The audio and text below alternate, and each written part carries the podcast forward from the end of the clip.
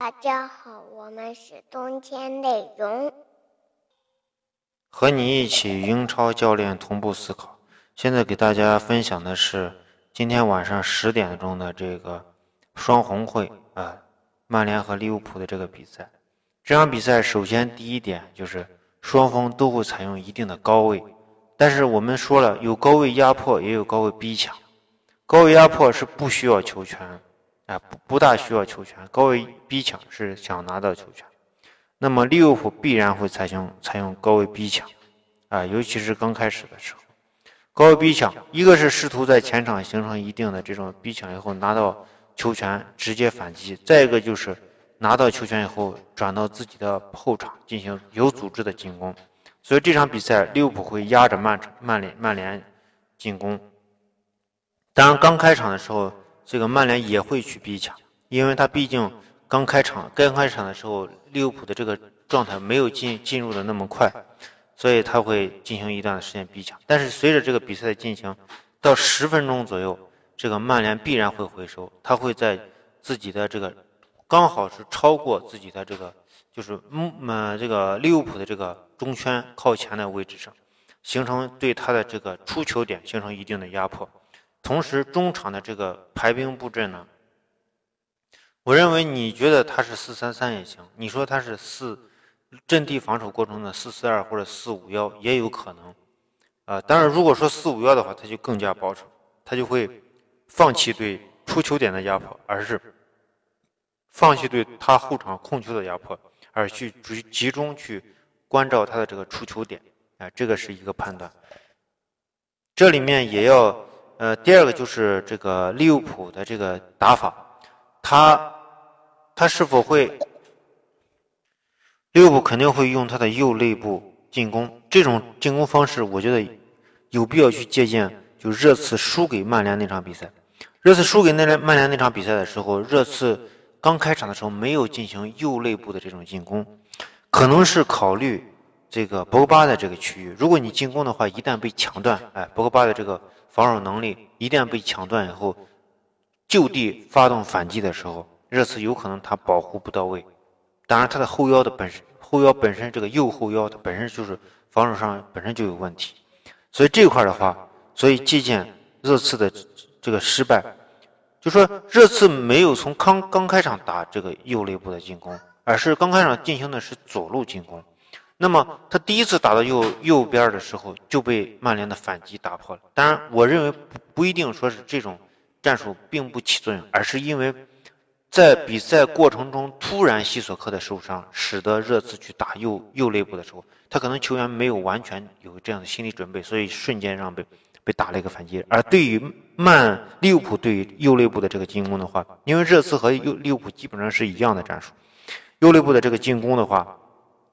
我认为他刚刚开场的时候，他就应该去打，哎，他逐渐的让球员去适应这样的适应这样的呃场面，适应这样的呃这个曼联给予他们的一个压力，所以在后期可能他也不一定能打成功，但是他这样打就是让自己的球员更加适应，哎，逐渐去适应这样的环境，这样的话不会出现就是像热刺一样这种突然性。那么左路的进攻要不要进行呢？也要进行。那么，在利物浦进行右路进攻过程中，博格巴在这个区域，还有拉什福德，还有马蒂奇，包括这个，嗯，中场的这个，呃，中场这个这前锋，有可能是呃马塔，或者说是这个，呃呃拉呃那个拉什福德、马塔，还有这个马夏尔，或者是卢卡库。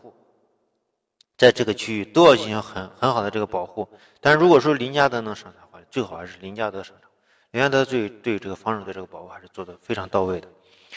所以这一块儿，嗯，它是一个非常紧密的一个阵型。那么紧密的阵型会导致利物浦进攻不畅，就是说在这块儿，它这个核心的出球点如何去出球点肯定是被空间会被压制。那么利物浦最好的这个选择是一些斜线的传球啊，我们在这个。前面的这个比赛中一直在强调这个斜线传球，包括咱们国足打菲律宾那场比赛的几个斜线传球，其实是和利物浦和热刺最后的这个调整是有很多相似之处的。但是就是这一块儿，因为利这个曼联的前就是最早那个零比三输给热刺，我们已经说过，这是在解构热刺和这个利物浦，而这种战术肯定会被坚持下来，所以他会曼联会非常非常注重他的这个左肋部的这种防守，呃，包括上一场就是这个，呃，嗯，这个穆里尼奥被炒掉的那场那场双红会的时候，也是在使用这样的战术，但是就说博格巴根本就。不用不卖力，所以最后是输的比赛。再一个就是，呃，我们刚才说曼联会采用一定的高位，但是不会去逼抢，而而会去压迫，然后在呃十到二十分钟左右的后，真正到前场的压迫也不会太太多，就是随着嗯利物浦的这个推进，它是逐渐保持对利物浦持球队员的这种呃连接，呃就这种这种对你的这个威胁的这种。直传的一这一个限制，然后逐渐的回撤，回撤到自己的这个半场。那么这个原因是啥？就原因从就是曼联在穆里尼奥走了以后，他的组织性是在下降，组织性尤其是防守的组织性是在下降。那么他他的这个防守呢，更多的是依靠队员在中场或者中场队员或者前场队员的这种回追。例如林加德为什么要受伤？哎，就是这个原因的问题。所以他防守组织的并不好。就或者说是在进攻过程中的进防守保护保护的不好，那么他只能通过这种个人的这种呃高速的这种回追来选择。所以这场比赛借鉴要充分借鉴巴黎那场惨败，他的那个高位逼抢是导致中场和后场完全脱节。迪玛利亚和姆巴佩在呃左肋部，就是说呃左路就是他们的左路，曼联的右路防守可以随便拿球，这样的情况下使得曼联。这个巴黎得到了这个优势，那么这场比赛他必然会采用一个高位高位的这个限制，然后逐渐过渡到中场的这种防守，这是一个比较稳妥的这种方式。呃，我们刚才说利物浦的右路防守、右路进攻，他不一定能打开局面啊，他他的这个曼联这种严防死守或者是人数优势的情况下，不一定能打开局面。呃，但是他肯定是相当有威胁，他会吸引你巨大的人数，啊，使你的防守重心停留在你的左路，停留在左路，那么弱侧就是他的机会，他的机会，这里面就存在一个，你如何将球既能吸引曼联的防守，又能将球迅速传导到左路，调度到左路，这里面存在两条方案，第一条方案就是从我打到右路以后，突然回传，回传以后。迅速就要打到左路来，经过长传，这个时候有亨德森或者是，呃维纳杜姆，或者甚至是这个马蒂普，打到左路，通过罗布逊或者说是罗布逊加马内，还有这个菲恩菲恩米诺。当然，如果说是三人进攻的话，这时候肯定，呃，不是一个完全的弱侧了。这时候，如果说三人进攻需要一定的呃速度保证不到位的话，曼联还是通可以通过呃。呃，这个防守的移动来保护这边的弱侧的。如果说简只是简单的罗布逊的这种长传或者说是突破，这个对曼联的这个杀伤可能会下降一个呃下降一个层级吧。第三点我们要说的是曼联的这个进攻，曼联的进攻，我认为就是真正的阵地进攻对曼联并不是好好事情。曼联的阵地进攻现在组织性很差。而且曼联的整体阵型和这个，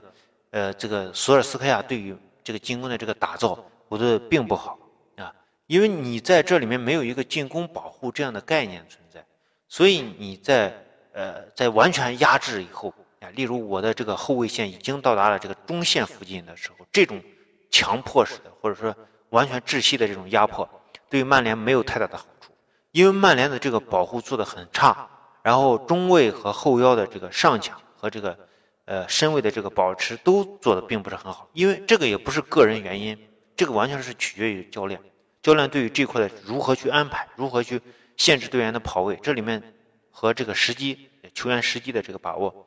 这个有时候不是不是一个球员能够做到的，而是呃这个教练会去要求很多球员去做，这个东西都是相互之间的保护。呃，所以对于曼联来说，包括他上一场比赛和上一场比赛，啊，呃，赢的那场比赛，我们都能对对切尔西那场比赛，我们都能看到，曼联最重要的现在调整出来的这个战术，就是第一比较个人，你在左路放一个去牵制，左路放一个牵制，他的进攻的核心是在中场，就是说中圈附近，那么他就是通过这个博格巴的回撤回到这个左中场，然后去拿球，因为他的回撤是突然性和比较深的，那么他很有可能就是形成了一次拿球。例如我们在巴黎在对阵巴黎的时候。博格巴回撤以后，他仅仅是在，呃，就是接近这个左肋部的位置。那么这时候对方的这个防守肯定会跟上去，跟上紧贴。那么博格巴的出球就很难。现在呢，就是博格巴回撤更深，更深以后，他拿球向前，他并不一定是带球，或者是带多长的球，他肯定会带球带的很少，然后将球分给中场的埃雷拉和这个前腰位置的上的马塔。这个围绕着博格巴这次带球。他在周围有马蒂奇，有卢克肖，有这个，呃，这个边锋的这个拉什福德，或者，呃，拉什福德还有这个埃雷拉和马塔，甚至呃，这个，呃，弱侧后卫这个杨教授也会去保护。如果杨教授去保护埃雷拉，有可能他的位置就会变化。呃，通过这种方式，但是这种方式就至少能能看到我们的进攻。当然，这种方式的话，我们的进攻的重心位置。它是在中场，没有真正威胁到利物浦的这个球门，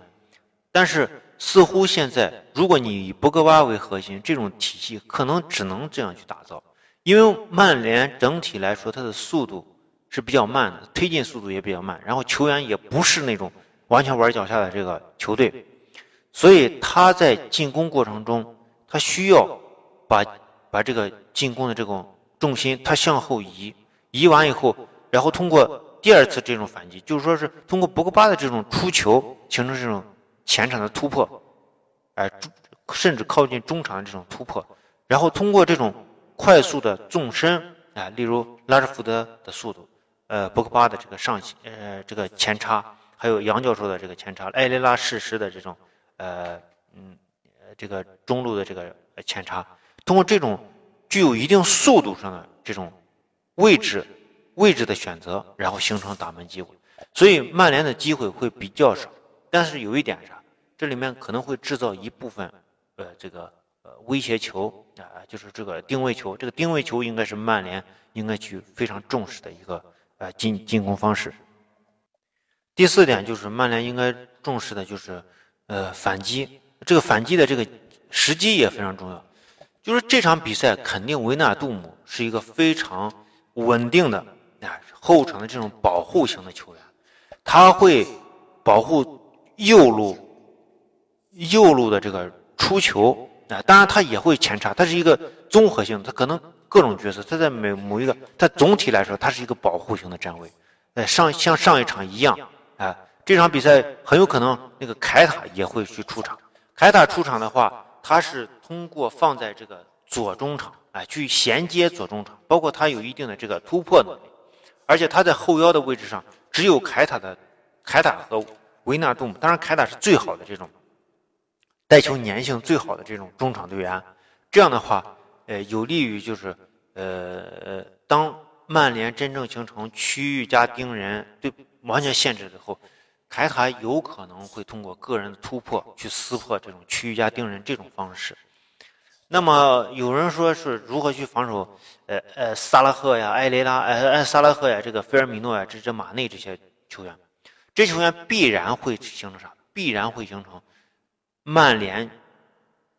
这个人数上的优势，只能通过人数上的优势去防守他。你真正说靠一个人、两个人去盯防是没有没有出息的，也没有呃可能成功的。所以曼联是通过体系去防守。这个利物浦的这个呃这个战战术体系进攻体系，当然利物浦的战术进进攻体系是完全为曼联所掌控的，曼联是深入非常深切的了解利物浦，所以这场比赛我认为这个索尔斯克亚还会回归到穆里尼奥的这个体系，当然他的进攻方面就是上一场上一场我不知道打谁，可能是打切尔西，打切尔西的那个战术就是博格巴回撤的更深，拿球以后和中场的。埃雷拉和他的呃这个前腰位置上的前，甚至是前腰回撤位置上，回撤位置上这个十号位的这个呃这个马塔这三个人的这个配合和前插，这是曼联最大的看点。当然，他反击过程中拉什福德这种个人的突破也是一个看点，因为我们毕竟看到上一次双红会，哎，是上一次吗？上个赛季吧，上个赛季的双红会，曼联那场二比零的时候，就是两个非常完整、非常一样的这种进球，就是在左肋部形成的突破。所以这个也是大家去考虑，就是经常去考考虑，说是不敢进进攻曼联的这种呃曼联的左路防守。因为你进攻曼联的左路防守的时候，球一落下来，博格巴迅速拿到球以后，直接就打反击，而且他传球那么准，所以很多人不敢去进攻，包括这个热刺不敢进攻。而第一次就他不敢进攻，但是他总体没有识破这个曼联这种人数上的优势，所以他第一次打到右路的时候，就被打了一个反击，就迅速拿下了这个呃球呃这个啥，所以拿拿下这个一比零就赢了他，所以这块就存在一个。大家去看一下热刺打曼联右路的时候，他的时机不对，他是西索科快要下场，当时可能就是三十八到四十四十分钟之间。那么这时候球队肯定是不太适应右路进攻。正常正常的这个教练他不会在在这个上半场出现问题的时候，他只会通过非常简单的这种方式去完成比赛，而不会去说做重大的这种线路上，哎，甚至进攻重心上的这种改变，哎，所以他那时候的改变是使得球队更加不适应。然后迅速第一次失误就被拿到了这个得分，呃，这场比赛，呃，我们还是看好双方可能会都有进球，但是可能会是平局，呃，曼联可能会稍微占一些优势，呃，就是这样。我们是冬天内容，和你一起英超教练同步思考，欢迎大家关注我们的微信公众号“冬天内容”和微信 “little guy 八八”。也欢迎大家加入我们的足球战术群，加入足球战术群享福利，在西安帕帕亚意大利西餐厅南门店吃饭半价，谢谢大家。